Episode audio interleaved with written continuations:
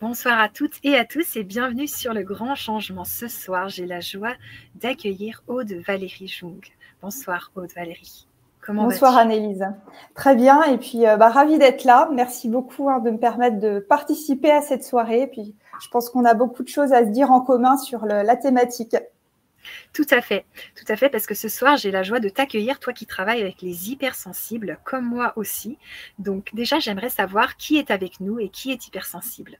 Ensuite, est-ce que vous nous entendez bien, vous nous voyez bien dans le chat pour savoir si tout marche bien? Et puis, Aude Valérie, tu vas nous parler de toi, de ce qui te passionne. Je sais que tu accompagnes des personnes, mais déjà que tu es une grande auditrice du grand changement, c'est ça? Tu me racontais tout à l'heure. À fait. Exactement. Donc moi, j'ai découvert le grand changement, je dirais en 2012. Pour moi, c'était vraiment la, première web TV de, référence où je passais mes soirées dessus, euh, complètement passionnée par les, conférences et c'était vraiment une, ouverture euh, pour moi euh, complète sur les, données du monde. Et puis voilà, donc j'ai continué à suivre et là, je suis passée aujourd'hui de l'autre côté de l'écran. C'est génial. Vraiment, je te remercie d'être là. Ça fait plaisir qu'on ait des auditrices qui maintenant sont intervenantes avec nous pour nous parler des hypersensibles, des empathes, de la haute sensibilité. J'ai super hâte qu'on rentre dans le sujet. Donc, ça va être vivre sa sensibilité émotionnelle pour retrouver ou bien pour trouver sa souveraineté. Mais tout d'abord, Aude Valérie, j'aimerais que tu nous parles un petit peu de toi. Qu'est-ce que tu fais de tes journées? Qui tu accompagnes? Pour qu'on sache un petit peu euh, qui est avec nous ce soir tout à fait. Alors moi, j'exerce en tant que coach thérapeute, donc en libération émotionnelle, et euh, je me suis ensuite spécialisée dans le domaine de la haute sensibilité et des hauts potentiels. Alors il faut savoir que pour moi, c'est une deuxième vie, parce que ma première vie professionnelle, en fait, j'étais dans le milieu de l'enseignement supérieur et de la recherche. Euh, donc voilà, je suis ingénieur, docteur en sciences, je travaillais dans le domaine de la pollution d'eau. Et je suis passée après, euh, dans un deuxième temps, à l'écologie spirituelle. Alors ça s'est fait euh, sur tout un cheminement finalement, parce qu'en fait moi je suis née euh, ultra sensible, hautement sensible ou hypersensible, ça dépend, euh, avec voilà des, perceptions, des émotions. qui me faisaient vraiment sentir en décalage par rapport aux autres, donc vraiment des toutes petites. Et je dirais, il y a surtout eu un passage à partir de mes 19 ans, où là, il y a eu une grosse crise existentielle avec beaucoup d'angoisse suivi de dépression. Je me suis vraiment coupée des autres. Il y a eu beaucoup de phobie sociale. Et euh, en fait, avec le recul, ce que j'ai compris, c'est que justement, je m'étais coupée de cette haute sensibilité. En fait, j'étouffais toutes ces sensations, toutes ces émotions qui étaient en moi je me suis lancée dans une carrière scientifique assez euh, difficile, on va dire. Et euh, donc, en fait, voilà, j'étais coupée de certaines parties de moi. Donc, j'ai été amenée, à partir de mes 19 ans, euh, à aller en fait à la recherche de qui j'étais vraiment. Donc tout ce parcours en parallèle de ma carrière scientifique en fait qui est qui est venu euh, et ça m'a amené à réintégrer ma sensibilité en fait à la fois dans mon quotidien, dans ma vie personnelle, mais aussi dans ma carrière professionnelle. Et euh, aujourd'hui, j'ai vraiment à cœur bah, de transmettre toutes ces expériences et ces connaissances à des mmh personnes qui se retrouvent euh, bloquées à la fois dans des croyances, dans des pensées, dans des émotions qu'elles n'ont pas pu exprimer, qui se sentent en fait dans cette différence et ce décalage avec le monde qui nous entoure. Hmm, ok. Alors, quand tu nous parles de libération émotionnelle, quel outil tu utilises pour libérer les émotions? Alors, la première, euh, pour moi, la, première pièce du puzzle qui était sur mon parcours, c'était l'énergétique. Donc, je me suis d'abord formée à ça. C'est ce qui m'a, moi, personnellement servi au niveau émotionnel. Donc, l'énergétique, c'était notamment le Reiki. Euh, mais après, j'ai la technique Bar Access Consciousness, par exemple. Et euh, ensuite, je me suis intéressée au voyage intérieur et plus particulièrement à l'hypnose, donc qui m'a aussi beaucoup apporté. Donc là, je me suis également formée à ce niveau-là. Et puis, je continue en fait tout le temps de me former. Là, j'ai une formation le mois prochain sur la PNL. Et euh, je suis aussi certifiée pour faire, euh, pour faire passer les tests de quotient émotionnel. On va en parler ce soir. Donc, cette notion d'intelligence émotionnelle, oui. Ok, ce qui qualifie beaucoup les personnes au potentiel, surtout cette intelligence émotionnelle, plus qu'une intelligence euh, juste les maths, le français et tout ça? Voilà, c'est ça. C'est-à-dire que bon, alors le, quand on parle de haut potentiel, hein, très souvent on entend le haut potentiel intellectuel, donc celui qui est testé finalement par le, le QI. Alors sachant que aucun test pour moi ne détient la vérité sur nous-mêmes, hein, c'est que des indicateurs bien sûr, mais ça permet quand même d'avoir un peu une image du fonctionnement euh, cognitif ou émotionnel. Donc moi c'est pas le QI, c'est le QE parce que je pense effectivement qu'il y a vraiment un haut potentiel émotionnel aussi en fait qui existe. Tout à fait. Merci de cette précision, c'est vraiment important. Alors, on a Luna, qui est une de mes clientes hypersensibles, qui est avec nous, qui nous dit bonsoir à toutes et à tous. Elle est au taquet, tu vas voir, Luna, elle nous raconte plein de choses passionnantes. Bienvenue, Luna. Et elle dit Je suis ravie d'être parmi vous. Donc, une hypersensible, déjà, qui est là avec nous. Ok. Ok, génial. Est-ce que tu voulais rajouter quelque chose sur la présentation ou est-ce qu'on démarre cette belle conférence? Non, je pense que je vais, je vais démarrer et en fait, je vais démarrer par quelque chose en fait qui me tient euh, vraiment à cœur dans cette notion aussi finalement de libération émotionnelle et j'espère que ça va euh, transpirer tout le long de l'exposé. C'est qu'en fait, il y a une notion derrière de liberté intérieure. C'est-à-dire que pour moi, euh, vraiment être conscient de son potentiel euh, sensible, ça va nous permettre aussi de retrouver notre souveraineté intérieure. Ok. Donc là, je partage quelques diapos, mais euh, surtout, voilà, n'hésite pas à m'interrompre ou s'il y a des questions, etc. donc en fait, ce que je voulais, c'était un petit peu un exposé où je développe trois points, un peu reparler de cette notion de, de sensibilité, de haute sensibilité. Euh, reparler de nos émotions derrière, parce que finalement, on en a tous les jours, mais on ne sait pas précisément ce que c'est. Donc, en fait, quels sont leurs rôles euh, Qu'est-ce que c'est que l'accueil émotionnel et la relation au corps Et puis, je pense qu'on approfondira ça aussi pour l'atelier, parce que c'est vraiment sur cet aspect-là des choses que j'avais envie de partager. Et le troisième point, c'est justement donner des clés aussi euh, par rapport à cette intelligence émotionnelle qu'on peut développer, en fait, qui n'est pas innée. Mm-hmm. Alors pour démarrer, donc pour cette sensibilité en fait euh, humaine, euh, dans mon regard, euh, en fait, c'est ce qui va vraiment nous ramener à finalement notre réalité. Alors on pourrait longtemps discuter hein, de la réalité. bien sûr, chacun sa propre vision des choses, mais en tout cas, ça va nous connecter à notre réalité intérieure. On va avoir des messages qui vont être justement apportés par la sensibilité et aussi euh, la sensibilité, la réalité extérieure. Donc ça va aussi nous permettre finalement une relation aux autres. Et euh, la sensibilité, pour moi, c'est vraiment en fait une, une, conséquence organique de la vie, c'est-à-dire ça va passer par des perceptions, par un ressenti, par nos cinq sens, et ça nous permet aussi d'être affectés. Donc euh, voilà, avoir des émotions, avoir des sentiments, finalement, tous les êtres vivants, c'est des êtres sensibles. Donc c'est vraiment mmh. la donnée commune à ce niveau-là au niveau de la vie finalement. Wow. Alors j'aurais déjà une question, Aude Valérie. Oui. C'est euh, est-ce que tu vas nous donner des ressources, des ressources pour les hypersensibles pour être touchés mais pas atteints? Oui. C'est le, en fait, alors ça va être notamment le but de l'atelier. C'est en fait, euh, pour moi, euh, voilà, l'hypersensible, ça peut, si on résume, c'est des fois, je suis parce que nous sommes, quoi. C'est-à-dire qu'il n'y a plus de frontières entre soi et les autres. Et on est un mhm. peu éponge émotionnelle, on capte plein de choses. Et donc l'idée, ça va être de se reconnecter à soi, avoir cette conscience de soi en fait, notamment passer par le corps. Mais après, c'est bien sûr dans le but, c'est pas se couper des autres. Donc c'est bien aussi euh, faire la part des choses entre soi et l'autre, quoi. Ok, merci, magnifique.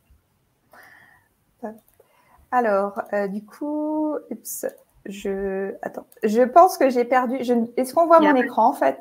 Ou pas Là, on ne le voit pas encore, ton partage, mais on va le voir bientôt, dès que tu l'auras retrouvé. Ok, alors, tac. Je reviens, je pense, voilà. Il y a toujours une petite manip à faire, c'est pas immédiat. Est-ce que là. C'est parfait. Là, c'est revenu? Ok. On peut laisser, hein, de toute façon. Laisse-le un peu, ça va aussi. Ok. Alors, je me suis aussi intéressée parce que moi, j'aime bien savoir aussi d'où on vient finalement et des fois l'origine d'un mot parce que euh, derrière, bah, toute la terminologie a eu beaucoup d'évolutions, puis il y a eu des grandes périodes. Euh, donc derrière, en fait, ce mot de sensibilité, moi, les premières euh, fois où je l'ai vu apparaître, c'est au XIIIe siècle. Donc c'est assez ancien. Et ce qui est intéressant, ce que je voulais soulever, c'est qu'à l'époque, euh, c'était, il était utilisé pour distinguer l'âme sensible de l'âme raisonnable, mais c'était pas vu comme une opposition. En fait, c'était plutôt vu comme un complément. Et d'ailleurs, il y a certaines langues, euh, par exemple en anglais, on utilise le mot euh, sensible, mais en fait, sensible, ça veut dire aussi sensé dans l'aspect raisonnable. Il n'y a pas forcément cette frontière, comme on l'a un peu introduit au début, entre l'émotionnel, en fait, et la raison. Après, il y a eu alors un gros tournant 17e, 18e siècle où la sensibilité était encore très valorisée.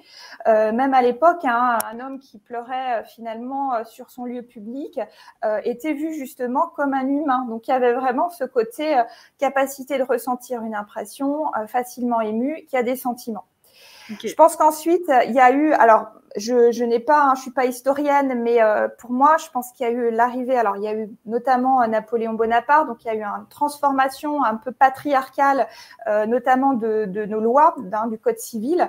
Et puis, il y a aussi eu l'arrivée finalement de toute l'ère industrielle, l'arrivée des machines. Et comme on a tendance généralement à s'identifier à l'environnement dans lequel on vit, c'est clair que quand on vit dans un environnement naturel, eh bien, je dirais, on va avoir plus tendance à être connecté à la nature si on est entouré de machines.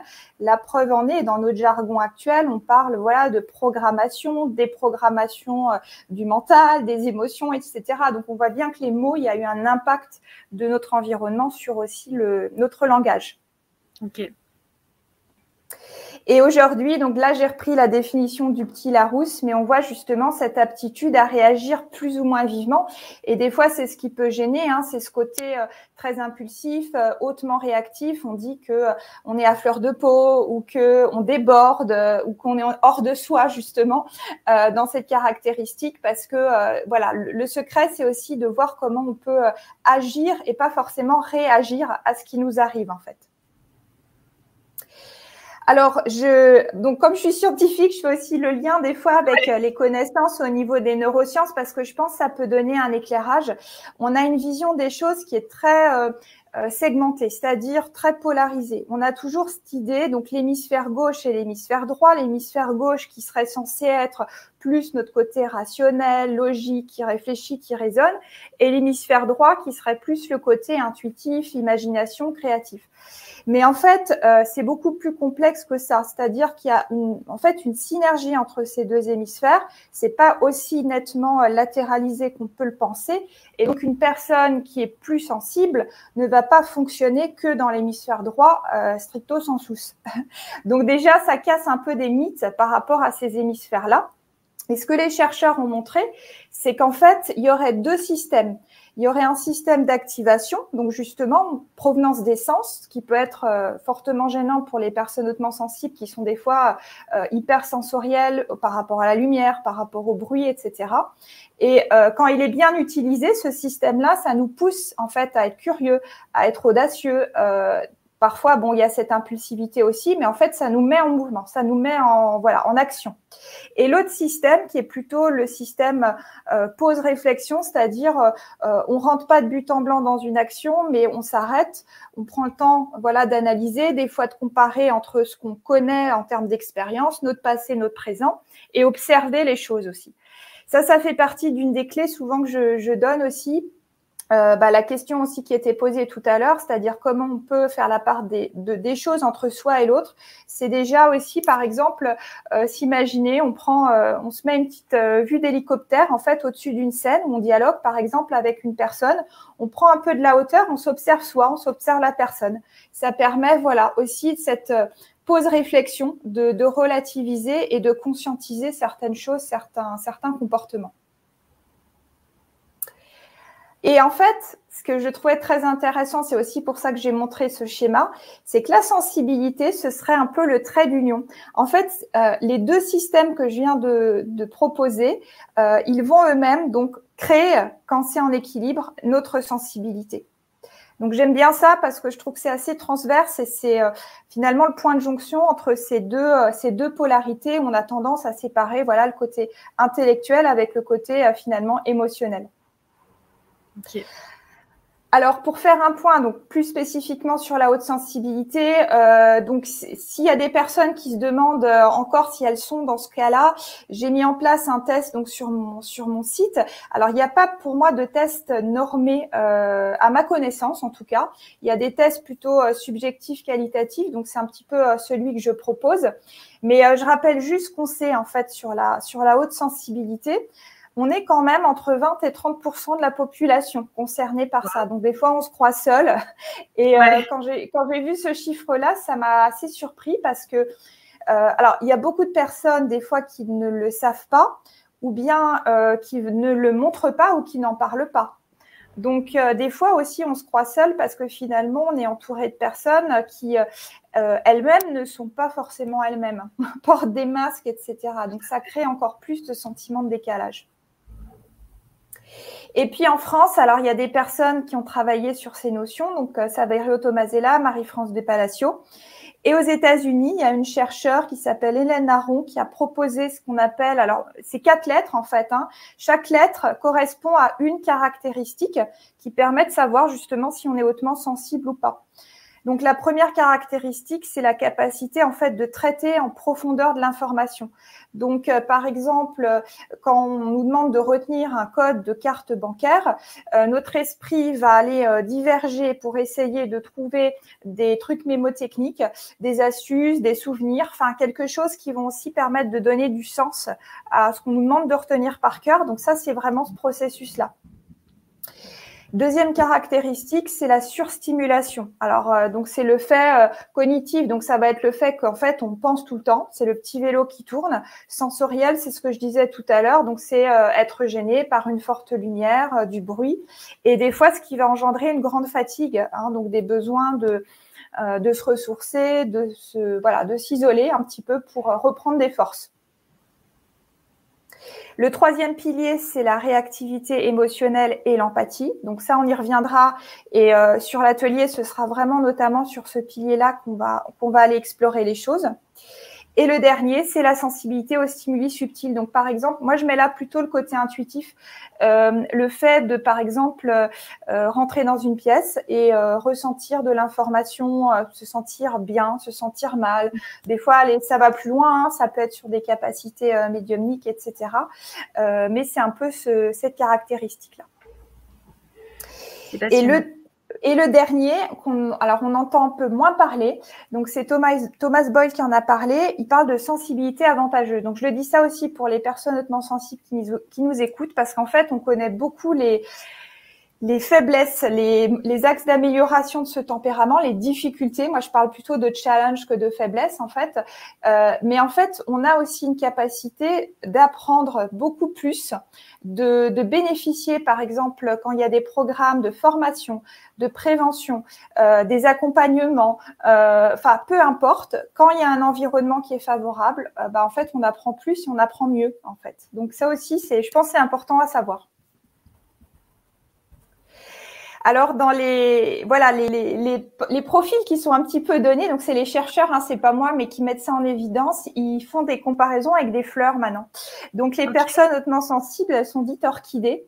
Orchidées parce que c'est un peu la fleur justement qui a besoin d'un certain milieu euh, propice euh, pour pousser, pour fleurir. Ça ne veut pas dire qu'elles sont fragiles, mais c'est qu'elles ont besoin de certaines conditions. Ça, c'est à peu près donc 30% euh, de la population. Il y a un paquet, le gros central, la majeure partie des, personnes, c'est les tulipes.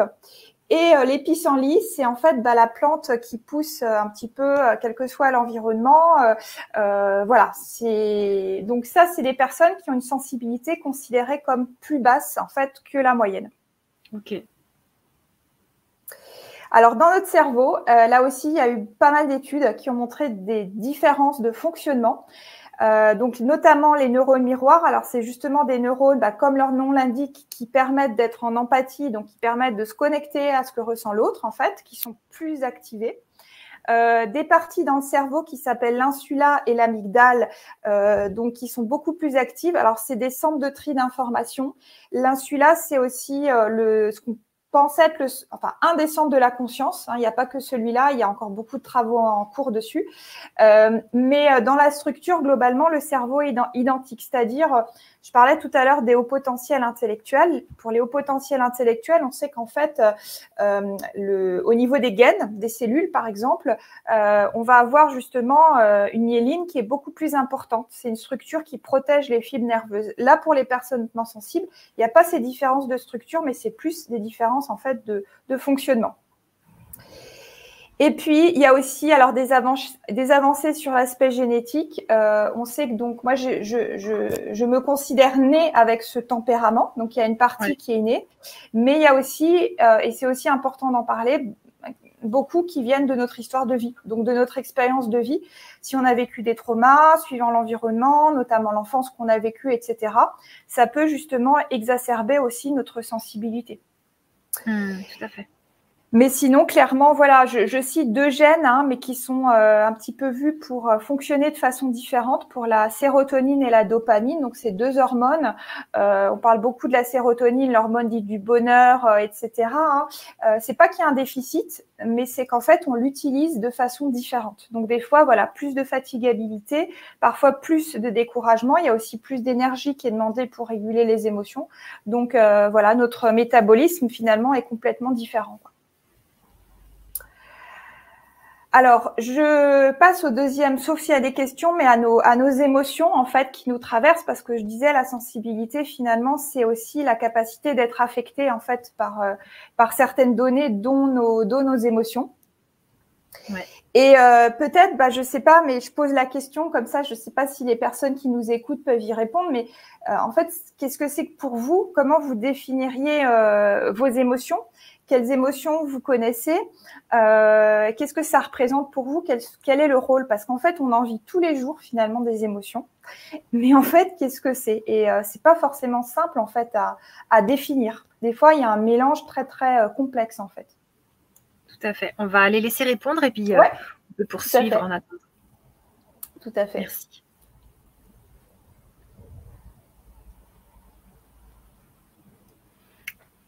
Alors, on a Laurence qui nous dit la peur, la colère. Ouais, ok.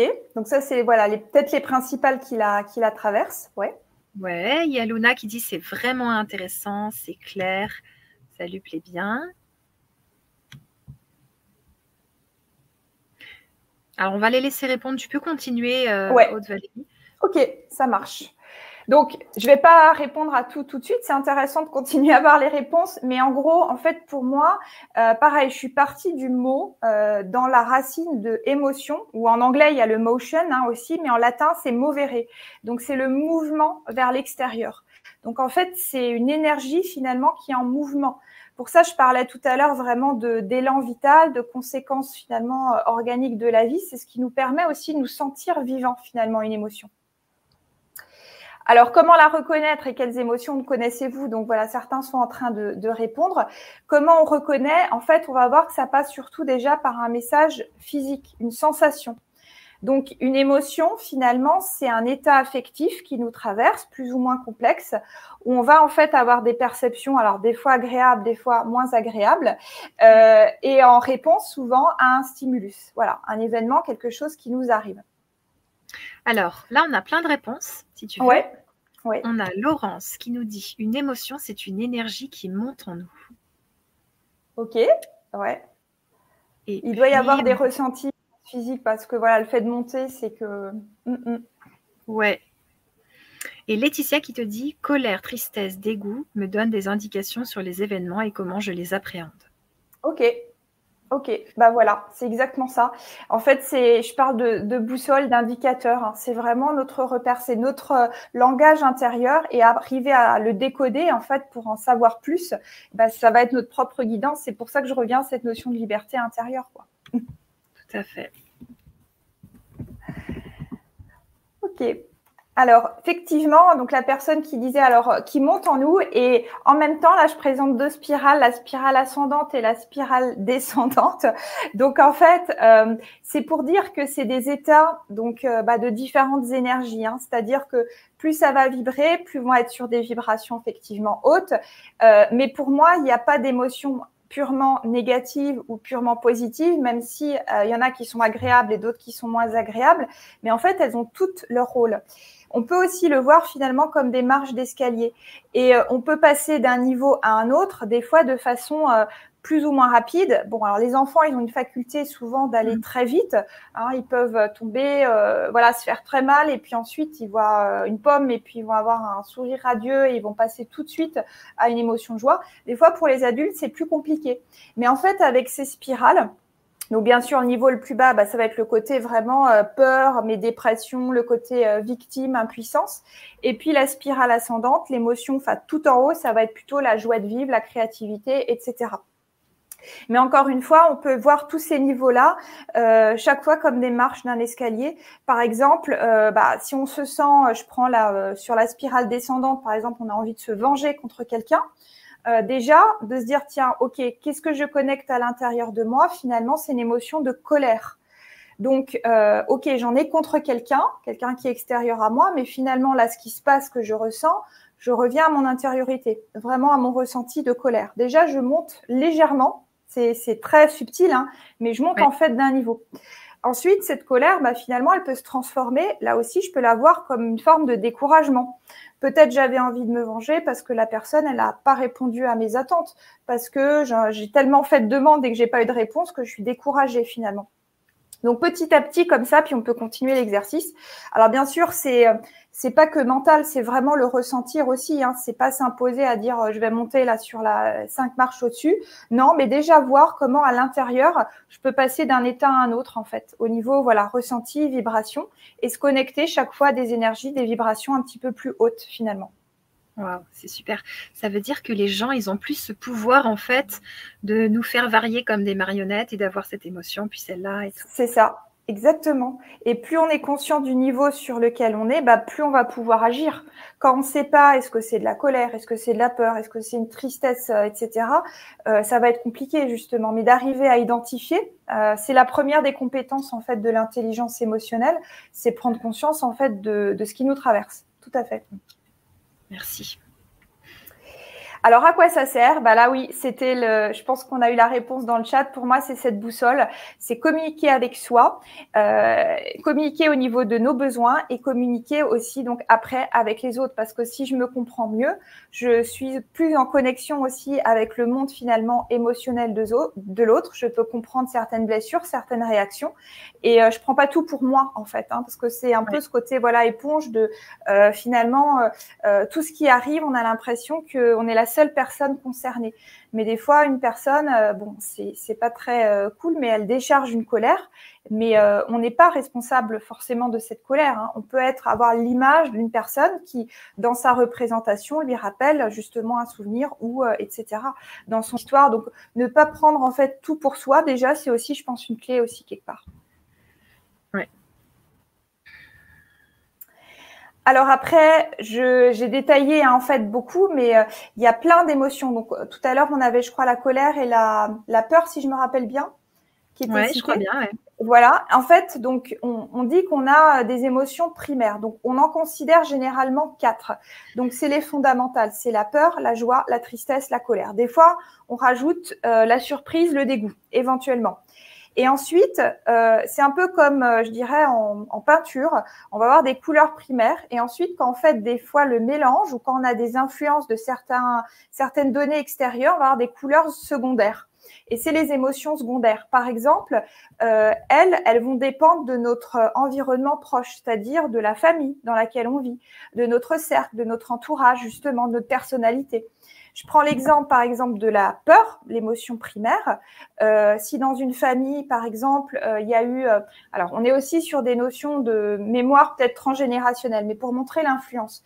Euh, il y a eu par exemple euh, un, ancêtre qui s'est suicidé, il a essayé de créer son entreprise, il a eu une crise cardiaque, donc ça s'est mal passé. Euh, un de ses justement descendants, donc il y a bien sûr dans la famille, c'est connu cet événement-là, euh, qui aurait envie de créer, de se mettre à son compte, peut ressentir de l'indécision, de savoir est-ce que j'y vais, est-ce que j'y vais pas. Elle ressent pas forcément la peur qui est atténuée, mais il y a cette émotion secondaire qui vient finalement de sa famille, de son entourage familial. Donc ça illustre un peu voilà l'influence finalement de, des cercles euh, de personnes autour de nous sur ces émotions que l'on que l'on ressent. Et puis ensuite, si on élargit les cercles, bah, il y a aussi l'influence finalement du, collectif, de la société, euh, du système de croyance, du pays dans lequel on est né, de notre culture. Enfin, tout ça, forcément, ça va jouer aussi alors j'ai mis quelques exemples, mais euh, notamment la jalousie, bah, c'est une émotion souvent sociale. Euh, alors jalousie, ça peut être un mélange de colère et de peur, souvent quand il y a trois personnes, hein, justement, une relation euh, triangulaire, quoi. Oui. Et puis euh, l'envie, alors voilà, il y a, y a, plein, plein, plein de nuances, hein, mais euh, souvent c'est de la jalousie aussi, mais avec pas, avec pas de colère en fait. Et euh, c'est souvent seulement deux personnes. Euh, dans une société matérialiste, bah, par exemple, c'est d'envier le voisin qui a une plus grosse voiture que la sienne. Mmh. Voilà, il y a, y a ce côté un peu, on a cette tendance vers la jalousie, mais il y a quand même souvent moins de, de colère à ce niveau-là. Ça reste de l'envie. La honte aussi, euh, ça c'est aussi une émotion euh, dite euh, sociale. voilà, c'est je me compare aux autres, je me sens indigne, et donc finalement il y a aussi une fonction. Donc je disais, hein, toutes les émotions pour moi ont un rôle. Bah, la honte par exemple, c'est aussi une fonction de protection de notre identité. Finalement, on, se protège, on n'a pas envie de de prendre justement toutes les, tous les coups, tous les comparatifs des autres, et donc finalement on ressent ça. Ah et, puis le dernier exemple, pour moi, alors c'en est un qui est très lourd des fois, que je retrouve beaucoup dans les accompagnements, c'est la culpabilité. Euh, peut-être un des plus pesants à vivre. Euh, et euh, cette culpabilité, elle est, elle est liée à la conscience, en fait, qui nous permet de choisir ce qui est bon ou pas pour nous. Euh, et ça se réfère vraiment aux actes, au comportement. C'est-à-dire, ça peut vraiment bloquer certaines personnes à, à agir, à rentrer dans l'action, euh, ne plus, voilà, dans la procrastination. Hein, des fois, on entend aussi beaucoup parler de ça. Euh, on se coupe de ces ressources-là parce qu'on est bloqué par cette culpabilité. Donc voilà, ça c'est un peu le topo. Maintenant, je disais chaque émotion en fait, il y a euh, un, aussi un rôle derrière. Alors euh, on peut se dire, euh, bah, par exemple la joie, bah, c'est super agréable de la ressentir, mais en fait ça sert à quoi finalement là, de ressentir de la joie et puis quels sont les quels sont les besoins derrière? Alors c'est pareil, hein, je ne sais pas si on donne un petit temps pour les pour les réponses ou je peux voilà, sans forcément peut-être toutes les balayer, mais peut-être s'il y en a qui intéressent plus que d'autres, aller les, aller les visiter. Euh, là, j'ai repris les six émotions primaires, en fait, finalement. Ok, parfait. Il y en a qui sont peut-être plus faciles que d'autres. Euh, voilà, je pense que. Euh, Donc là, tu aimerais qu'on cherche le rôle de la joie et les besoins que ça exactement. nourrit. Ouais, éventuellement, s'il y a des idées dans. Voilà, ouais.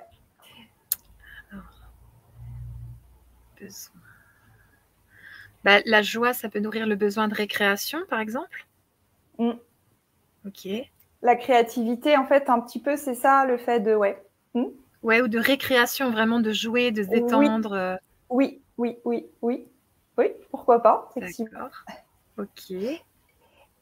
On va laisser les gens euh, écrire. Ouais, de, de besoins euh, derrière en fait. Euh, alors là, on est vraiment bah, dans la conférence sur l'aspect mental. Hein. Après, le but ce sera d'aller le, le vivre, le connecter de façon plus intuitive dans l'atelier, tout ça. Mais voilà, je donne des généralités pour montrer un petit peu finalement bah, l'impact que peuvent avoir nos émotions sur sur notre comportement, notre façon d'être, notre façon d'agir. Mais oui, pour la joie, euh, enfin, je te rejoins, c'est euh, le plaisir, quoi. C'est le côté euh, aussi, on a envie, enfin, de de partager finalement. Quand on est en joie, souvent on a une bonne nouvelle, une réussite, on a envie, enfin, je sais pas, d'appeler quelqu'un. De, c'est rare de rester seul en général. Mmh, c'est clair, c'est clair. Alors on a une réponse de Laetitia qui te dit la peur, donc c'est le rôle, c'est d'alerter et ça serait le besoin de sécurité. Ouais, complètement. Tout à fait. Ouais, pour ça, il y en a qui sont plus faciles que d'autres, mais euh, ça va être tout à fait ça, exactement. Et, euh, et la joie, donc pour euh, terminer sur le besoin, bah voilà, c'est le partage. Vous voyez que c'est pas tellement compliqué, mais des fois c'est juste repenser un événement, une situation, puis des fois qu'est-ce qu'on a fait, comment on a agi, parce que c'est ça hein, la suite directe, c'est se dire bon, après le après le ressenti, c'est quoi l'action quoi? La ah, tristesse, on peut la ressentir euh, dans plein de situations, bien sûr, quand on perd quelqu'un, mais un deuil, c'est pas forcément euh, une mort, en fait, c'est aussi euh, une mort symbolique des fois où on, on déménage, où on change d'endroit, où on perd son travail, etc. Donc là, ça va être aussi des fois, ce ressenti, euh, ça peut, pas toujours, hein, mais aussi une forme de protection, c'est-à-dire euh, se retrancher en se disant je, j'ai envie de me protéger d'une certaine forme en fait aussi d'agressivité, et euh, donc je me dis triste, je montre que je suis triste, mais cette tristesse, bien sûr, est aussi normale dans des situations de, de perte hein, finalement. Et il y a un mmh. besoin de réconfort souvent à s'apporter à ce niveau-là, quoi. Il y avait des idées sur la colère éventuellement ou pas sur Pas encore. Là, il n'y en a pas encore, mais quand tu dis plaisir à se donner, ça veut dire quoi? Bah, je pense, en fait, c'est s'octroyer des fois, oser, justement, retrouver. Euh, alors, moi, tu vois, pour moi, hein, dans mon référentiel, la joie, c'est le petit enfant intérieur, en fait. C'est ce côté, euh, comme je disais tout à l'heure, euh, qu'on a toujours en nous, même si on a 90 ans, mais qui va être dans cette spontanéité, d'oser être, d'oser vivre les choses, de passer rapidement sans être dans une, un excès d'analyse et de réflexion. Euh, voilà, donc pour moi, c'était ça en fait. Ok. Alors, on peut continuer, on n'a pas encore. Ouais, ça marche. bah, peut-être qu'il n'y aura pas des réponses pour tout, donc je vais voilà donner aussi les réponses.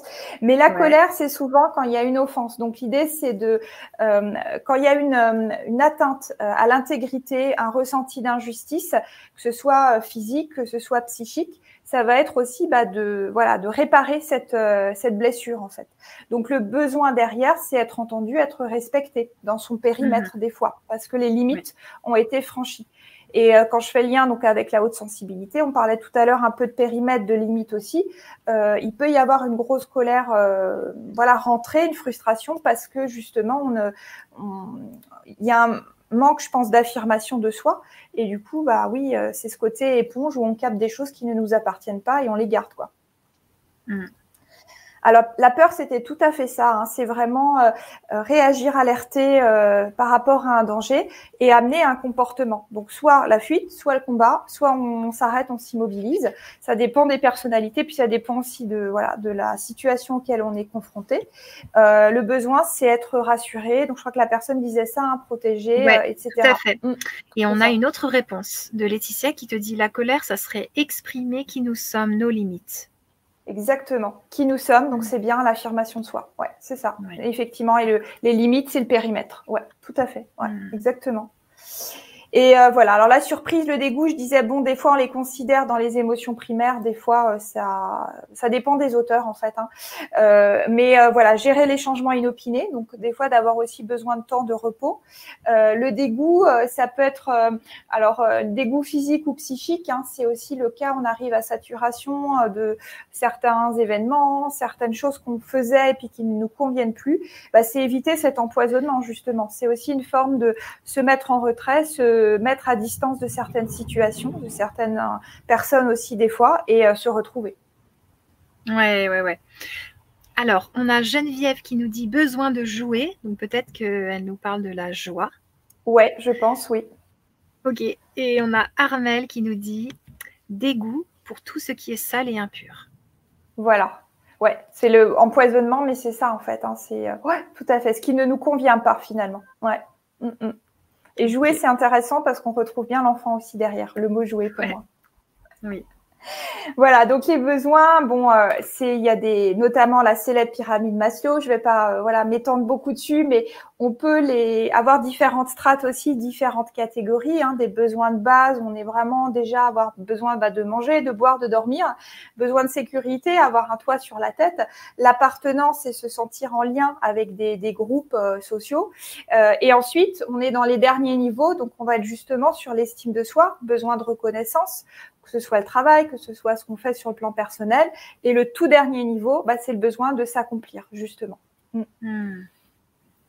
Et donc, les émotions bah, peuvent euh, nous, nous informer de l'état de, de, ces différentes catégories, où est-ce qu'on en est quoi, par rapport à nos besoins dans, dans chaque famille, finalement, de cette, de cette pyramide. Ok.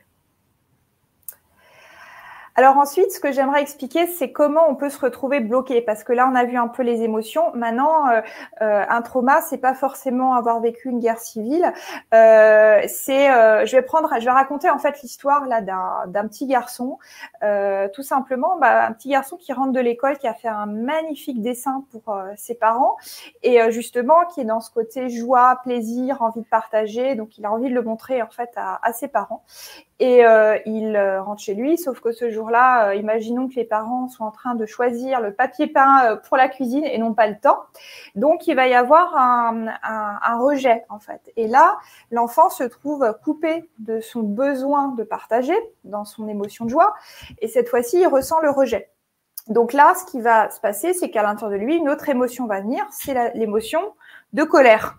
Et donc, euh, ça va monter en puissance et euh, il peut très bien avoir envie pour euh, attirer l'attention de ses parents je ne sais pas, de faire n'importe quelle bêtise, hein, de casser un objet, etc. Et là, bah forcément, les parents vont aussi monter eux d'un cran, dire ah, bah écoute, tu tu files dans ta chambre, on ne veut plus te voir, euh, tu reviendras quand tu seras calmé.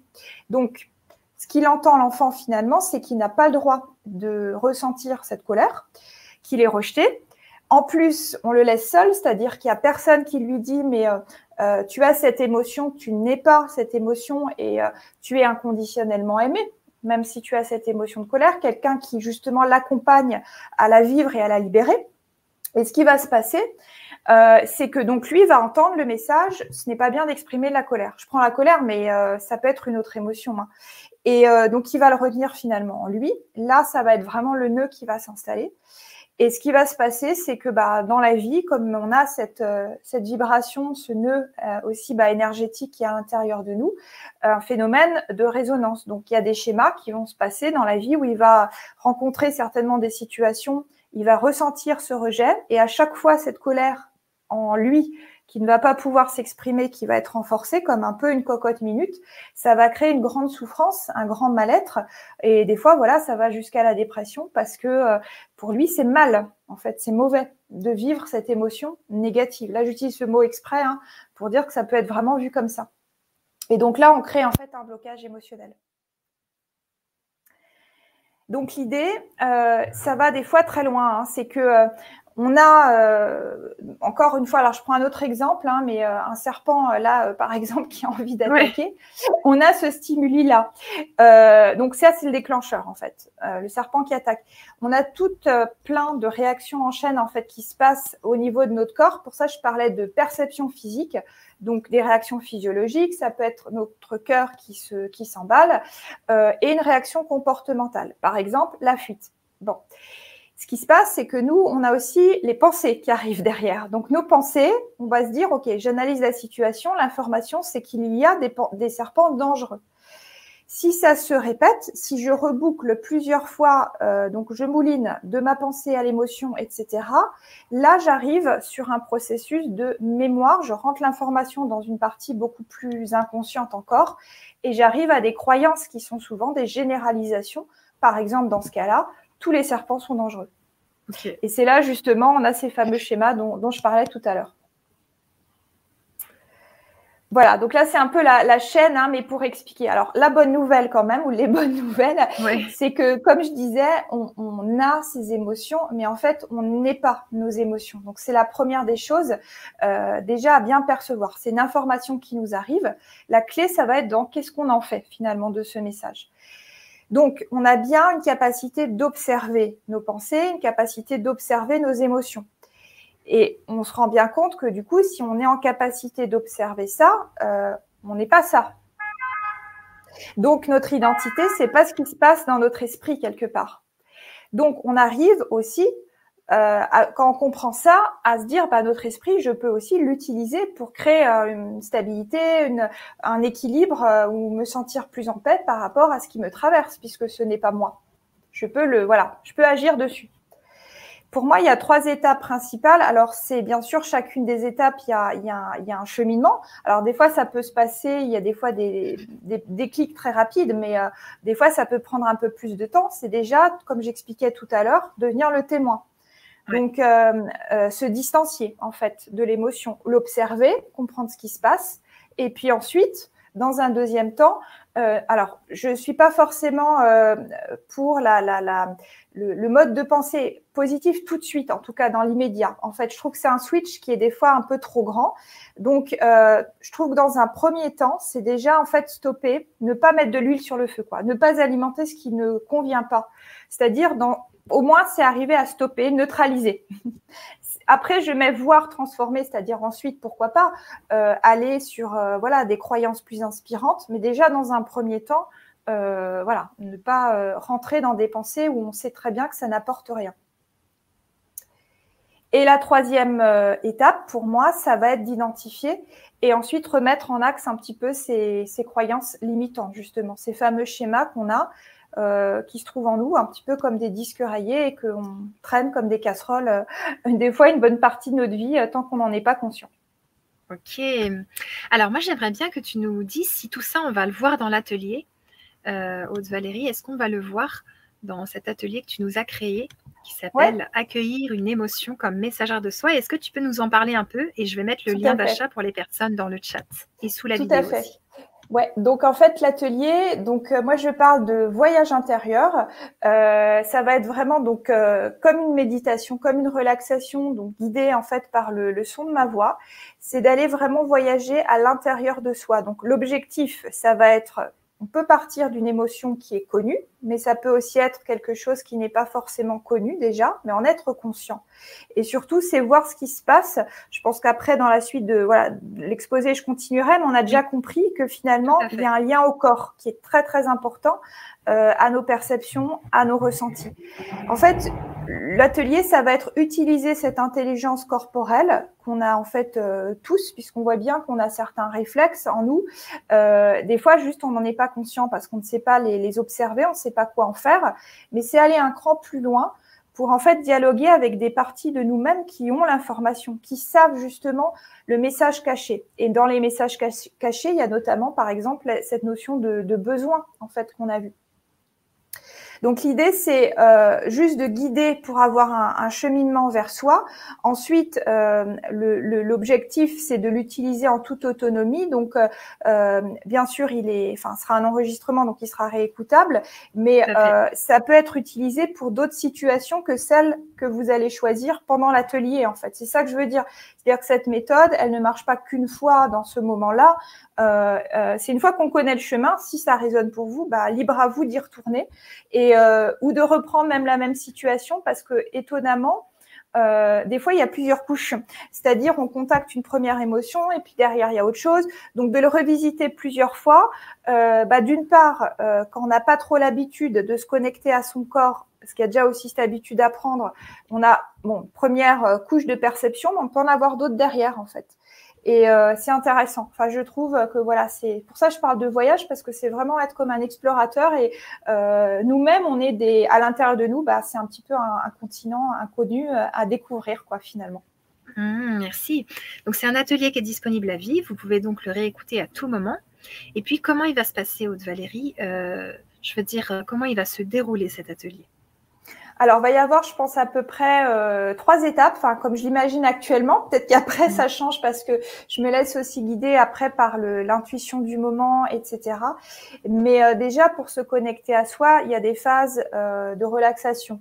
Donc, je vais voilà utiliser certaines certains types de respiration. Donc, l'atelier, l'idée ce serait d'être dans une pièce vraiment au calme, plutôt voilà où on peut s'allonger. En tout cas, d'être quelque part on est en confort, quoi, de pas avoir de tension dans le corps, hein, parce que le but c'est pas de s'ancrer, c'est au contraire d'être à, l'écoute de ce qui est présent. Donc euh, voilà. Euh, ensuite, c'est pas, c'est une pratique, c'est-à-dire qu'il n'y a pas, euh, on rate ou on, échoue. Euh, il y aura forcément des choses qui vont se, qui vont se passer. Euh, et ensuite, donc, je vais guider vers ce dialogue en fait à l'intérieur de soi. Euh, donc, il y aura des moments, je dirais, de ressenti, de connexion. Vous allez être vraiment avec vous. Et puis ensuite, euh, je pense que ce sera important aussi de débriefer après, de voilà partager dans le groupe.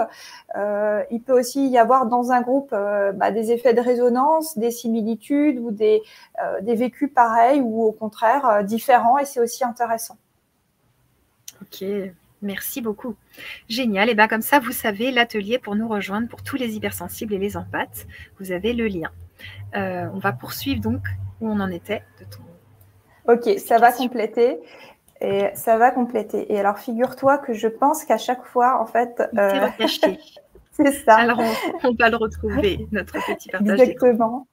Alors, hop, euh, voilà. Ah, sauf que là, je suis repartie un peu au début. Alors, je pense que. Tac, tac, tac, tac. Euh, voilà, j'en étais aux bonnes nouvelles, je crois, il me semble. Euh, je pense que j'en étais là. Ouais, c'est ça. On en était là, c'est parfait. Voilà, c'est ça.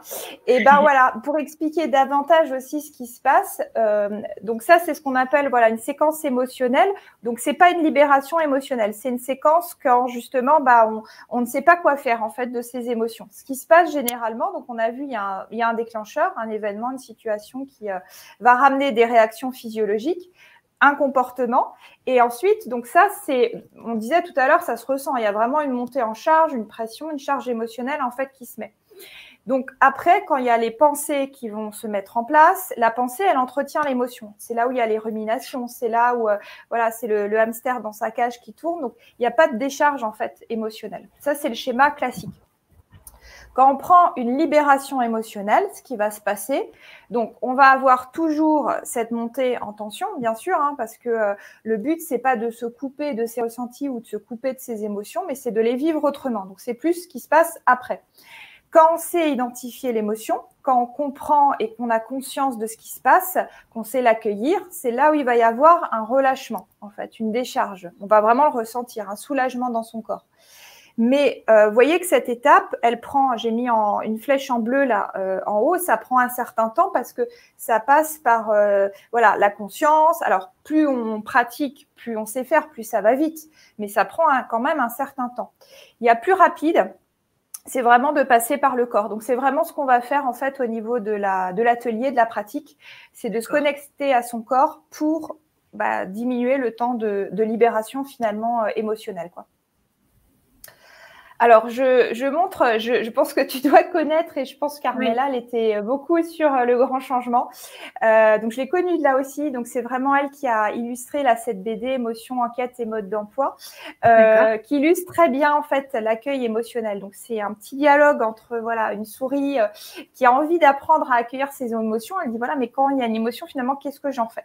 Et la personne lui répond mais c'est simple, tu l'accueilles. Oui, mais c'est quoi? Ça veut dire quoi en fait accueillir? Ouais.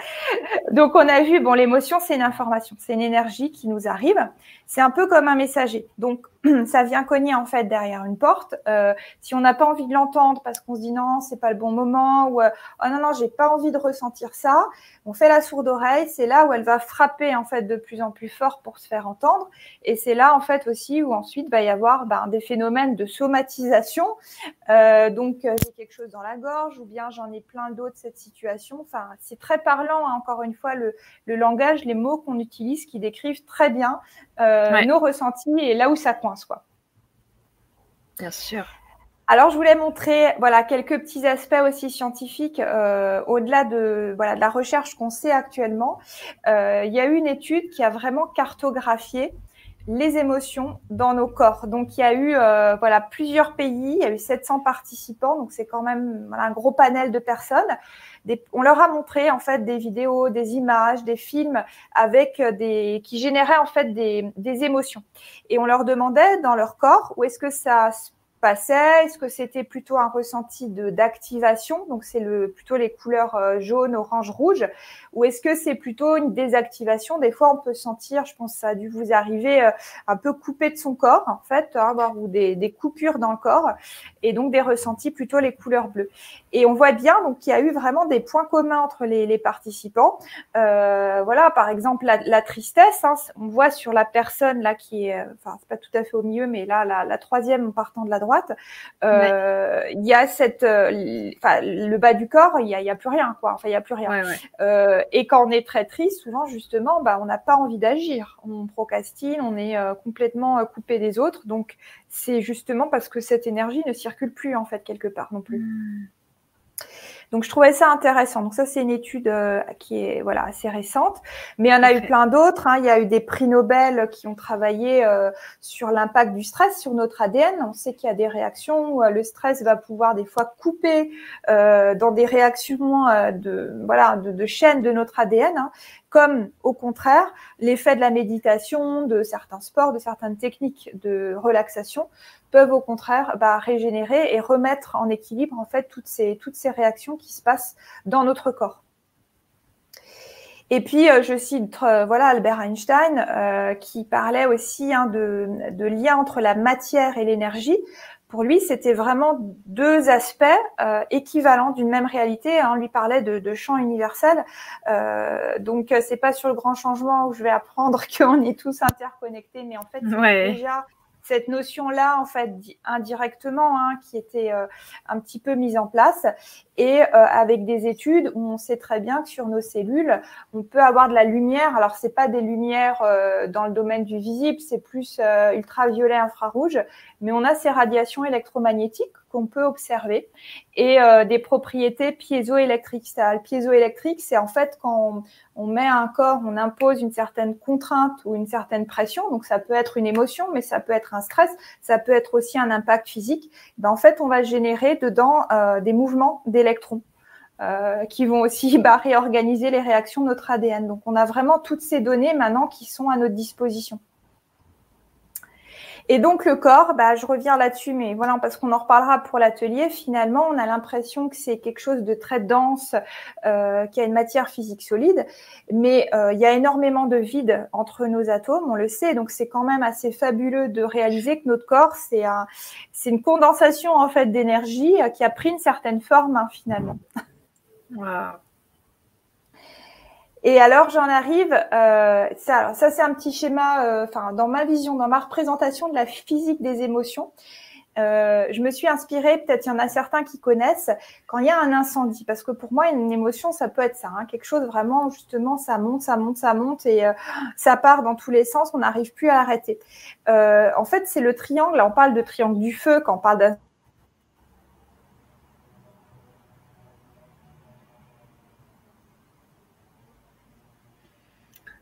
Euh, là, je ne t'entends plus. Est-ce que vous entendez Haute Valérie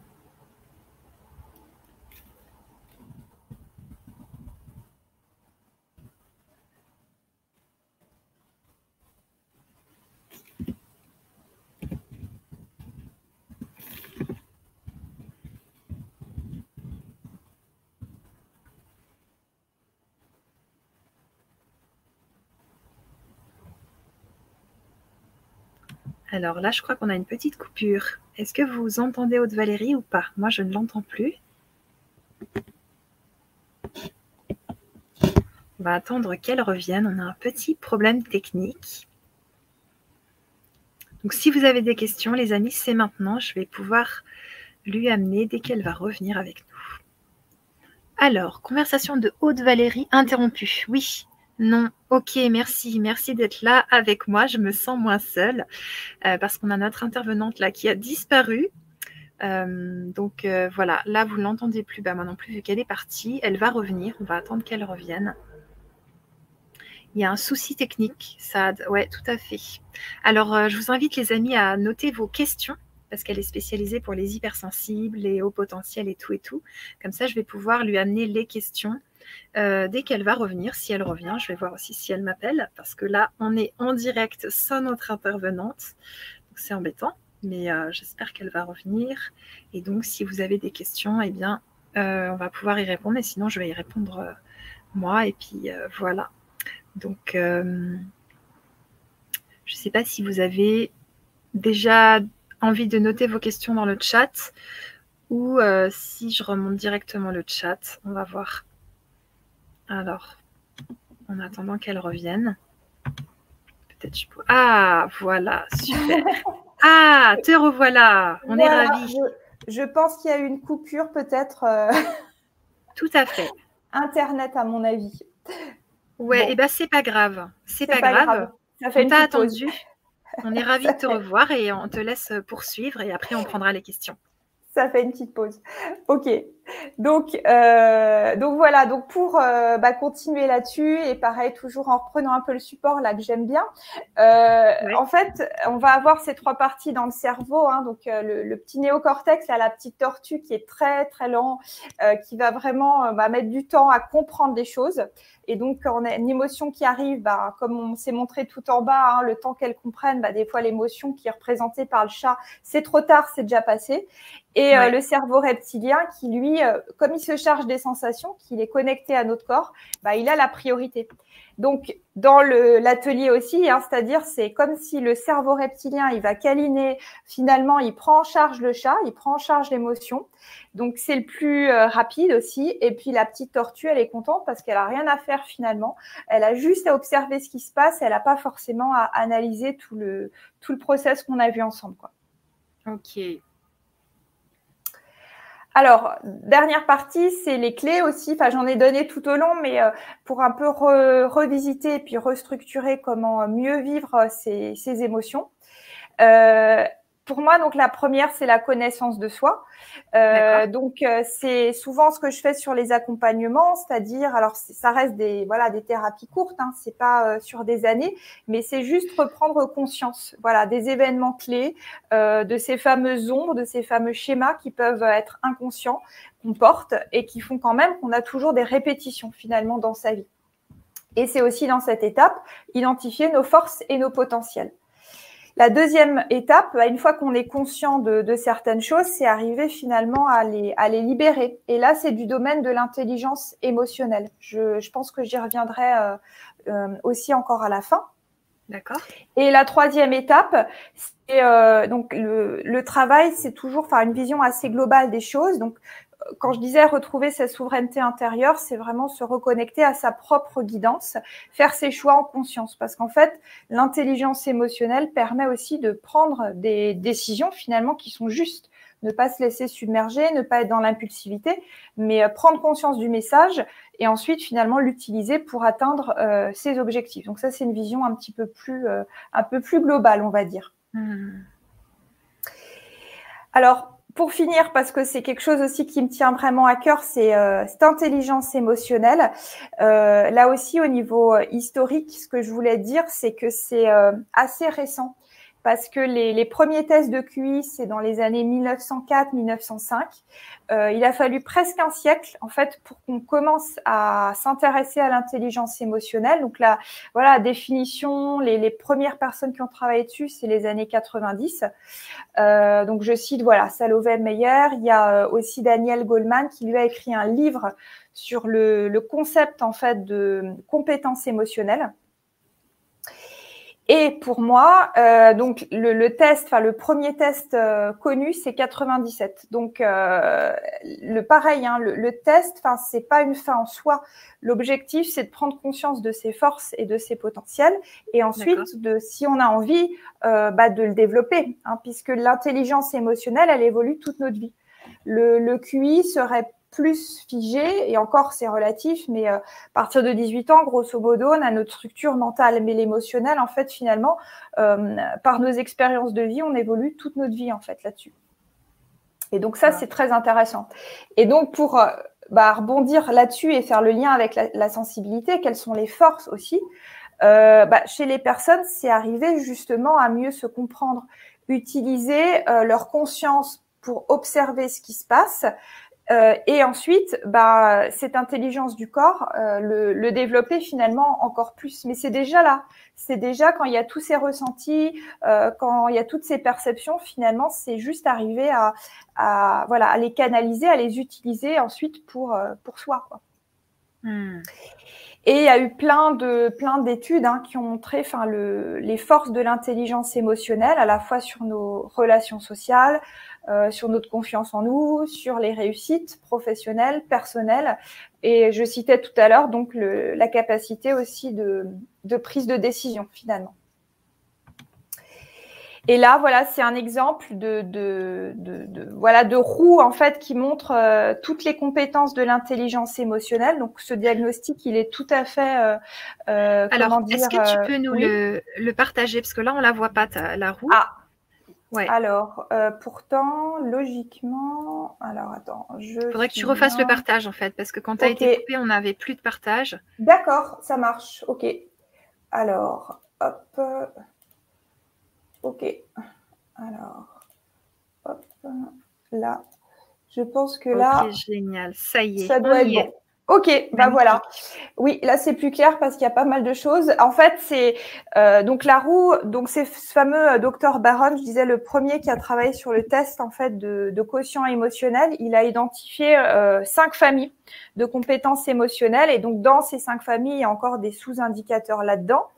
Euh, mais en gros, il y a euh, la famille donc bah se connaître, hein, se percevoir, avoir conscience en fait de soi. Quand on a conscience de soi, on va pouvoir ensuite bah, s'exprimer, oser euh, se dire, oser euh, rentrer en relation avec les autres. Donc là, on est dans la compétence relation humaine. On va pouvoir aussi prendre des décisions, donc euh, résoudre des problèmes, avoir une certaine objectivité en fait dans sa vie et aussi mieux vivre son, son stress, donc mieux gérer son stress aussi quelque part. Voilà. Donc ça, c'est un bilan qui, avec les connaissances qu'on a, qui peut être fait. C'est un peu une photo, finalement, un instant T. Euh, quelles sont nos compétences et on peut s'en servir justement au niveau euh, professionnel aussi. Donc j'accompagne aussi voilà régulièrement là-dessus sur ces sur ces bilans-là qui sont un peu des vrais outils de connaissance de soi. D'accord. Je pense que je suis presque à la. Ouais, je, je, je pense que c'est l'avant-dernière. Ok, ça Mais euh, c'est un peu voilà le, message derrière tout ça. Hein, c'est euh, euh, nos émotions. Enfin, on a vu à la fois l'impact que ça pouvait avoir sur notre perception du monde. Euh, c'est aussi celles qui nous permettent de mémoriser, d'avoir des souvenirs, euh, et aussi peut-être et au-delà de tout, c'est celles qui nous permettent de d'aimer, d'être en connexion avec les autres. Euh, donc pour moi, c'est notre vérité. C'est vraiment euh, fondamental et se couper de ses émotions, bah, c'est aussi se rejeter soi-même. Euh, donc voilà, le, message ce serait d'apprendre à, à, les écouter pour bah, apprendre à, à aimer et être dans notre totalité. Voilà. Wow, merci. Donc avec les petites coupures, je pense que voilà, je, je suis arrivée à la dernière diapositive. Génial, bravo, bravo. Bravo pour ça. Alors, je mettrai tes réseaux sociaux dans le chat pour les personnes qui aimeraient te contacter. Là, déjà aussi, ils peuvent. Et on va prendre les questions et tout. Et tout.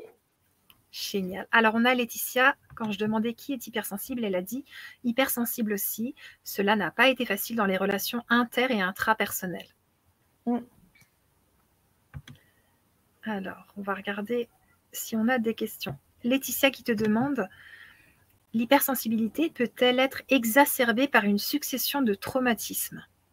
Oui, c'est ce que je disais, hein, une partie de tempérament et une partie liée à l'histoire de vie. Ouais. Et je pense qu'on peut-être on n'en parle pas assez encore de cette histoire de, de trauma et peut-être même de cette définition du trauma parce que j'ai des personnes qui me qui viennent en me disant mais il n'y a rien eu de grave dans ma vie, j'ai vécu une, une, enfance plutôt heureuse, euh, globalement ça va. Oui, en, en surface, d'accord, peut-être la personne avait tout au niveau matériel, etc., mais dans son ressenti à elle, au niveau émotionnel, qu'est-ce qui s'est passé, qu'est-ce qu'elle a compris, qu'est-ce qu'elle a entendu.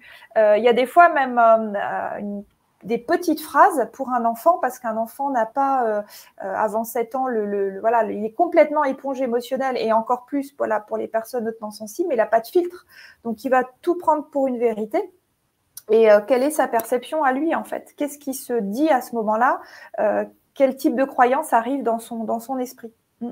mmh. et oui. Tout à fait. C'est pour ça que pour moi c'est important de voir les deux choses ouais. Mm. et Laurence qui, qui nous dit je suis hypersensible et ce qui m'a aidé, c'est la méditation.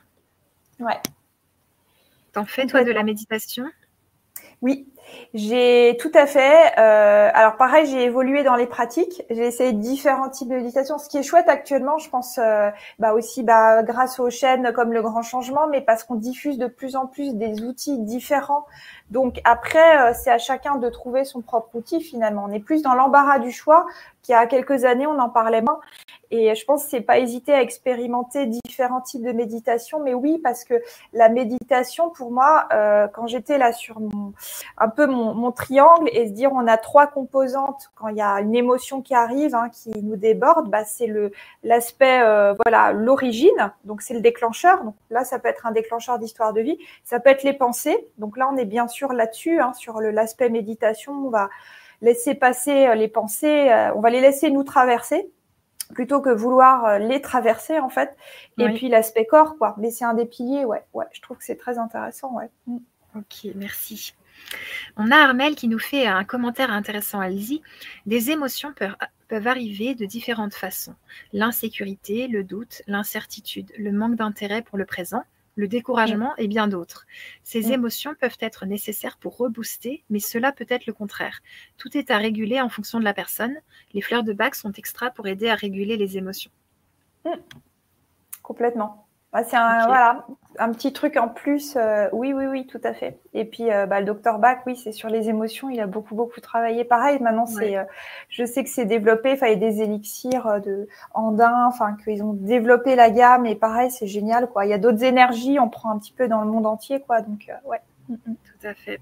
Alors justement, on vous invite à nous rejoindre pour l'atelier qui va se passer dans un mois et que vous pouvez vous procurer à tout moment. Je vous ai mis le lien parce que ça va être passionnant sur toutes ces choses que vous allez pouvoir apprendre en tant qu'hypersensible. On a Dame qui nous dit Comment prendre la colère d'une autre personne sereinement? Bah, je, je, citais ça, je crois, tout à l'heure. Une piste, hein, c'est peut-être pas la seule, mais déjà, est-ce que cette colère vous est personnellement adressée, en fait? Euh, des fois, on prend des choses justement, on croit qu'on est la personne directement concernée. Alors, en fait, peut-être que euh, il y a eu un autre déclencheur avant même, que la personne aussi est montée en, en, pression, etc. Et donc, bah oui, ça vous arrive. Je dis pas que c'est confortable, mais déjà de relativiser en disant, euh, bah je prends pas pour moi là cette remarque, cette réflexion, ça aide déjà, moi je trouve, à, à prendre du recul, quoi. Hmm. C'est souvent une piste assez intéressante. Quoi. Mm. Ok. Alors, tu sais, on a Rebecca, quand tu parlais des émotions, elle t'a demandé quel parallèle pourriez-vous faire avec un sentiment, s'il vous plaît? Ok. Alors, dans ma vision, euh, derrière le sentiment, il y a une notion de stabilité dans le temps. C'est-à-dire qu'un sentiment, bah, on va prendre l'état amoureux par exemple. Euh, alors, il y a une émotion bien sûr au début, on peut avoir euh, un coup de foudre ou des fois ça se met en place petit à petit. Hein. Il, y a, il, y a, des choses, ça, ça, dépend, pas de généralité, mais en tout cas on sait qu'un sentiment amoureux ça dure un certain temps et aussi on, on contacte euh, cet état affectif même si le, le stimulus n'est pas là, n'est pas présent. C'est-à-dire euh, on ressent de l'amour pour la personne même si on l'a pas forcément de, de visu en face. Ouais ce qui alimente, ce qui entretient le sentiment, pour moi, c'est que ça passe par une représentation mentale aussi. Voilà, on pense à la personne. C'est ce qui fait qu'on entretient euh, cette émotion qu'on ressent. Mais c'est les sentiments, c'est des états pour moi, oui, euh, plus complexes, euh, affectifs, puisqu'on peut avoir des mélanges d'émotions finalement aussi dans les sentiments. Ok. Alors, je suis en train de chercher les questions pour toi. Alors, alors, on y est presque. Voilà. On a Bug qui te demande comment un hypersensible vit le rejet et la solitude? Mm. Eh ben, en général, enfin, les personnes que j'ai, puis tu peux compléter parce que tu en reçois aussi.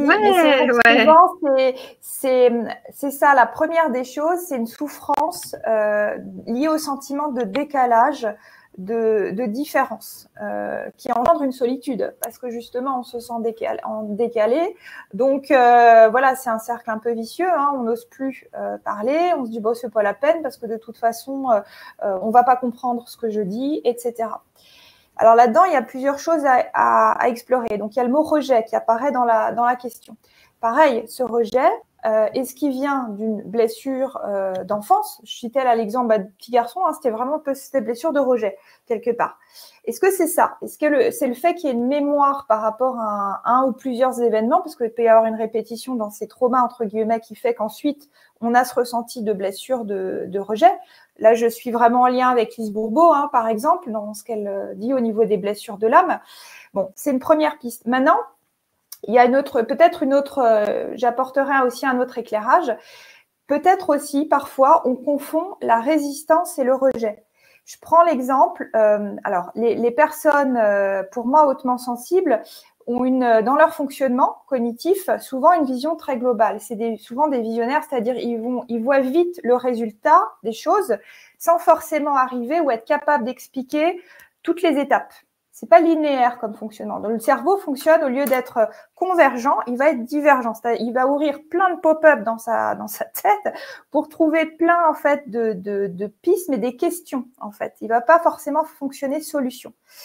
Donc déjà, est-ce que quand on dit quelque chose dans un milieu, une idée un peu nouvelle par exemple, mais qu'on ressent très profondément à l'intérieur, est-ce que c'est du rejet ou est-ce que c'est de la résistance? J'explique. Le rejet, ce serait plus lié à une blessure personnelle, comme je l'évoquais tout à l'heure. La résistance, pour moi, elle est normale.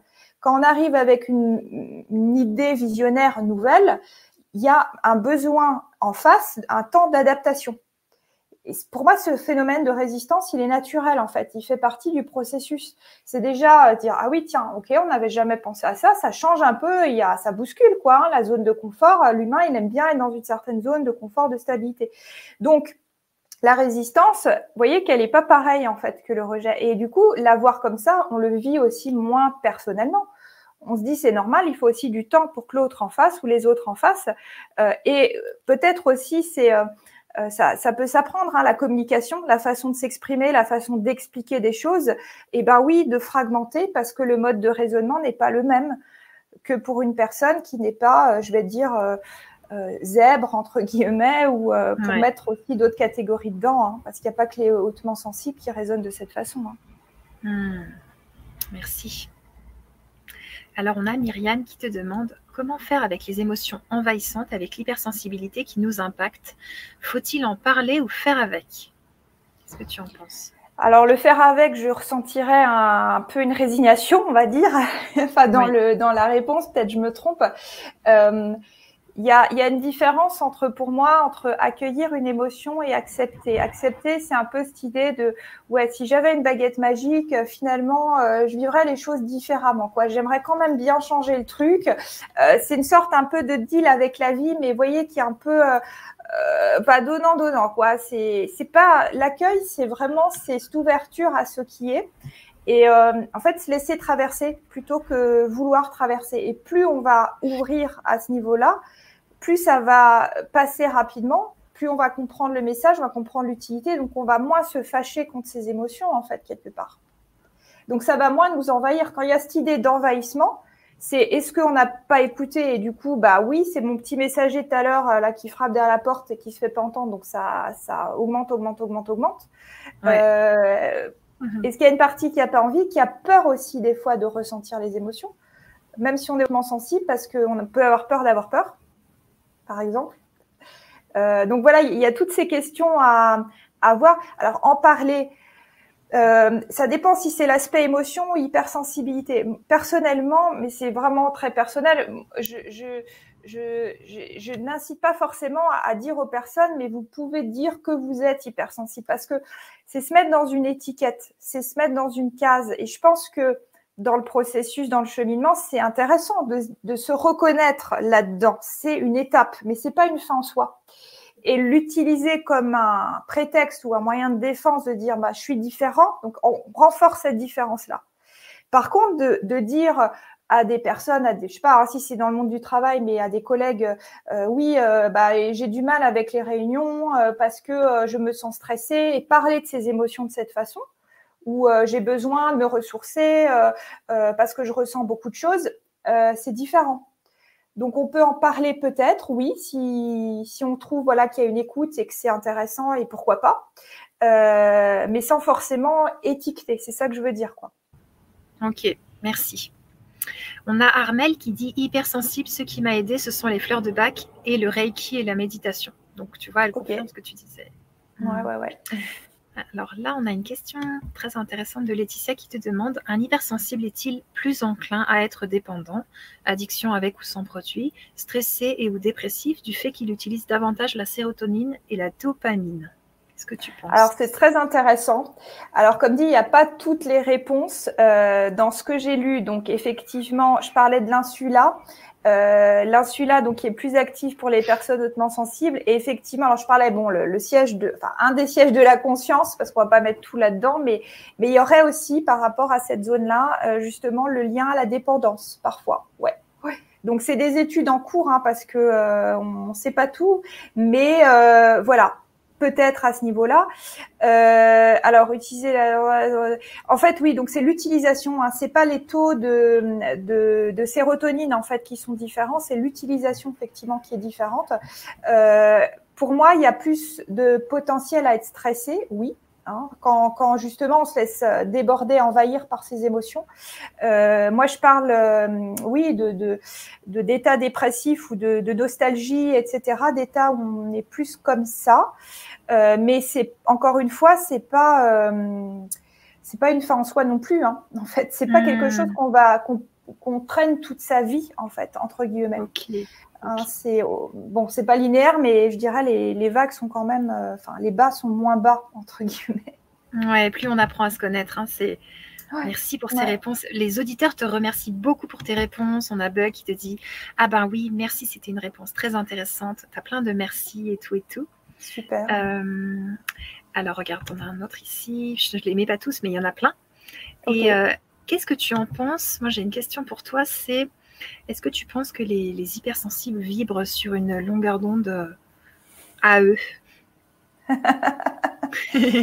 Bah si, alors je, je prends, je, vais, je te prends au pied de la lettre, mais je dis si vibre, c'est c'est d'arriver à trouver quand même le, des fréquences de résonance avec d'autres, parce que euh, je pense que bah, le but c'est pas non plus je disais hein, de se couper des autres et de vivre que avec des hypersensibles en disant c'est que ces personnes là qui peuvent me comprendre parce que je pense que toute personne a beaucoup en fait à nous amener sur notre chemin.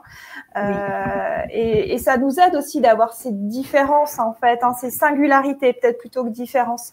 Parce que justement le fait de ben, de devoir expliquer les choses tout simplement avec un autre mode de pensée que celui qu'on a, euh, on dit bien, hein, tout, ce que, tout ce qui se conçoit bien s'énonce clairement, etc. C'est un autre exercice, c'est aussi une façon aussi de se dire, de, s'exprimer, de communiquer, d'être en lien en fait avec les autres. Euh, et puis je pense que euh, au-delà de cette longueur d'onde, bah, comme la vie est une oscillation, on n'a pas une même longueur d'onde, une même énergie toute notre vie. Je pense que c'est plus des ondes, c'est des, des, vagues. Enfin, moi, je le vois un petit peu comme ça. Mais c'est aussi toute notre beauté, toute notre richesse. Hein, on, a cette connaissance, je disais, des, creux, mais on, oublie des fois aussi cette capacité à, monter aussi haut en termes de vibration. Hein, de, euh, J'aimais beaucoup ce que disait Pierre Rabhi, la beauté, voir la beauté cachée, par exemple, des choses, hein, euh, qui est aussi dans ces forces de sensibilité qu'on a. Mais euh, oui, on sait qu'on a des, des émotions plus intenses, euh, voire des, des, des, des sous, enfin, des sous-familles d'émotions, des émotions secondaires encore plus nuancées, il y a plus de choses, plus de subtilité. Euh, alors, je ne sais pas. ok, ok, ok, ok. Super. Alors, euh, on prend encore quelques questions. Cette conférence, elle est passionnante, j'adore. Vous avez donc l'atelier si vous voulez poursuivre avec nous. On a Daisy qui te demande Comment peut-on aider une personne qui n'a pas conscience que ses émotions viennent d'elle-même et peuvent lui parler d'elle et la servir quand elle en souffre profondément? Colère, frustration. Je m'arrêterai à la première partie de la question. Déjà, c'est pourquoi euh, veut-on aider cette personne? Euh, Et est-ce qu'elle souhaite être aidée en fait euh, J'entends bien la préoccupation derrière et euh, euh, on a souvent le cas, euh, par exemple quand on est maman, je cite cet exemple, hein, mais pas forcément, hein, c'est peut-être pas du tout ce cas-là, ou une personne qui nous est chère. Mais encore une fois, est-ce qu'on va être dans le rôle du sauveur mhm. Et est-ce que la personne a envie? Je pense que la porte, on, euh, peut donner des outils, bien sûr, il en existe. Hein. On est, on est d'accord. Euh, c'est ce que je propose, euh, voilà, sur l'identification des émotions, etc., la régulation émotionnelle. Mais ensuite, la porte peut s'ouvrir que de l'intérieur, quoi, en fait. D'accord. Ah, Et cette idée de, conscience, voilà, je, je ne sais pas. Est-ce que ça va être vraiment en lui apportant un outil ou est-ce que c'est uniquement déjà par votre euh, propre rayonnement à vous que vous pourrez peut-être l'impacter? Si vous-même, euh, vous êtes bien avec vos émotions, c'est aussi une façon d'impacter les autres, hein, euh, qui est pas forcément directe, qui est indirecte, mais qui est euh, naturelle, qui est spontanée, qui n'est pas dans le vouloir, qui est dans l'être. En fait, hein, c'est un peu... moi, j'aime bien, enfin, un de mes slogans, c'est rayonner votre sensibilité, mais le rayonnement, c'est ça. Le soleil, en fait, il rayonne naturellement, il brûle pas, il va pas euh, euh, vouloir effectivement euh, transformer tout le tout le monde, mais il peut quand même faire bouger des choses, mais uniquement parce qu'il est, parce que tout est déjà là, parce qu'il a déjà tout en lui finalement. Hmm. Merci. Alors, j'ai mis tes réseaux sociaux dans le chat pour les personnes qui aimeraient te contacter, tous les hypersensibles. Et puis, on a Marjolaine qui te demande Super, où peut-on trouver votre test, s'il vous plaît? Est-ce que tu peux nous redire où il est? Ouais, alors en fait, pour le trouver, donc c'est sur mon site internet. Euh, il y a l'onglet blog. Et après, dans le blog, effectivement, il y a suis-je, il y a un, article qui s'appelle Suis-je hypersensible, en fait. Ouais. Mm, mm. Ok, Génial, waouh. Alors moi, je te pose encore une question, puis après on va se laisser sur ces beaux, beaux moments. Euh, qu'est-ce que tu penses des couples d'hypersensibles Est-ce que tu penses que ça peut donner quelque chose de beau, un beau feu d'artifice, ou bien pour que ça marche, qu'est-ce que tu conseillerais pour ces hypersensibles cherchent l'amour? Il y, a, il y a plein, il y a plein, plein, plein de théories. Je sais qu'il y a des personnes qui prônent effectivement le fait que euh, un hypersensible ne peut être bien qu'avec un autre hypersensible. Et en même temps, je pense que l'amour est beaucoup plus vaste que ça. Encore une fois, est-ce qu'on se limite? C'est comme je disais tout à l'heure, finalement, des singularités, ça peut aussi être vu comme des compléments. Euh, ça peut être vu comme une façon d'expérimenter une autre forme d'amour, une autre compréhension. Et puis ça dépend si ces deux hypersensibles sont deux écorchés vifs qui n'ont pas du tout, bah, justement peut-être euh, conscience de leurs émotions, euh, ça peut créer peut-être des étincelles, mais des étincelles qui brûlent quoi. Donc en fait, je pense qu'au-delà, au-delà du, du tempérament, euh, c'est peut-être une question de, conscience, hein, ce qui est peut-être plus vaste, voilà, que l'aspect est-ce que c'est hypersensible ou pas. Euh, on peut se connecter, euh, voilà, sur des valeurs, sur des envies, des besoins communs, sans forcément que la personne en face soit dans le même champ de sensibilité. Et en même temps, on peut aussi euh, transférer, on peut aussi apporter des choses comme bah, la question d'avant, mais encore une fois, hein, sans vouloir être le thérapeute de l'autre personne, sans vouloir se dire mais euh, mon conjoint, il comprend rien du tout au niveau émotionnel, il faut absolument que je lui euh, donne des outils, mais il a peut-être pas envie et peut-être que vous vous lui apportez déjà par votre façon d'être, votre façon de vous comporter, façon d'agir, etc. C'est là où vous pouvez l'inspirer éventuellement, mais sans forcément lui dire ou sans forcément en parler, ça se fait naturellement en fait. Donc, hmm. euh, je pense pas qu'il y ait de cocktail entre guillemets euh, euh, miracle. Ça peut être très chouette, mais ça dépend. Moi, je pense surtout de l'état de, conscience en fait des deux, des deux personnes. Je pense que c'est plus, plus impactant peut-être que l'aspect tempérament. Hmm. Ok. Et est-ce que tu peux nous dire un petit peu qu'est-ce que tu nous dirais en conclusion en fait de cette conférence d'important pour toi? Mais en fait, de, voilà, de d'apprendre si ça vous parle, si ça résonne, euh, à aimer en fait ces émotions, même si certaines sont désagréables. Euh, je le dis pas comme une injonction parce qu'on entend souvent beaucoup hein, le aimez-vous, etc. Et ça fait en fait, je trouve une pression de plus et un, un conditionnement plus qu'on s'impose. En fait, c'est voilà, cette injonction de de d'aimer ou de d'apprendre à s'aimer on peut pas y arriver euh, comme ça. C'est éventuellement le résultat d'un cheminement, mais en tout cas savoir que ce chemin existe, qu'il y a des outils, euh, que maintenant que ce soit moi ou quelqu'un d'autre, enfin il y en a, y en a qui existent et que l'intelligence émotionnelle n'est pas innée, mais elle peut être développée. Donc je pense que c'est les deux principaux euh, messages et que c'est une vraie richesse parce que c'est aussi cette liberté intérieure dont je parlais, arriver à retrouver qui on est au-delà de euh, toutes ces limitations qui viennent des fois de, conditionnement finalement. Ok. Merci beaucoup, Aude Valérie, pour ta présence parmi nous, pour tout ce que tu nous as apporté. Et puis, euh, on se retrouve donc pour la suite de l'aventure avec l'atelier. Au mois de mars, parfait. C'est ça. Je vous souhaite une très bonne soirée. Merci beaucoup, Annelise. Bonne soirée à tous. Merci. Bonne soirée.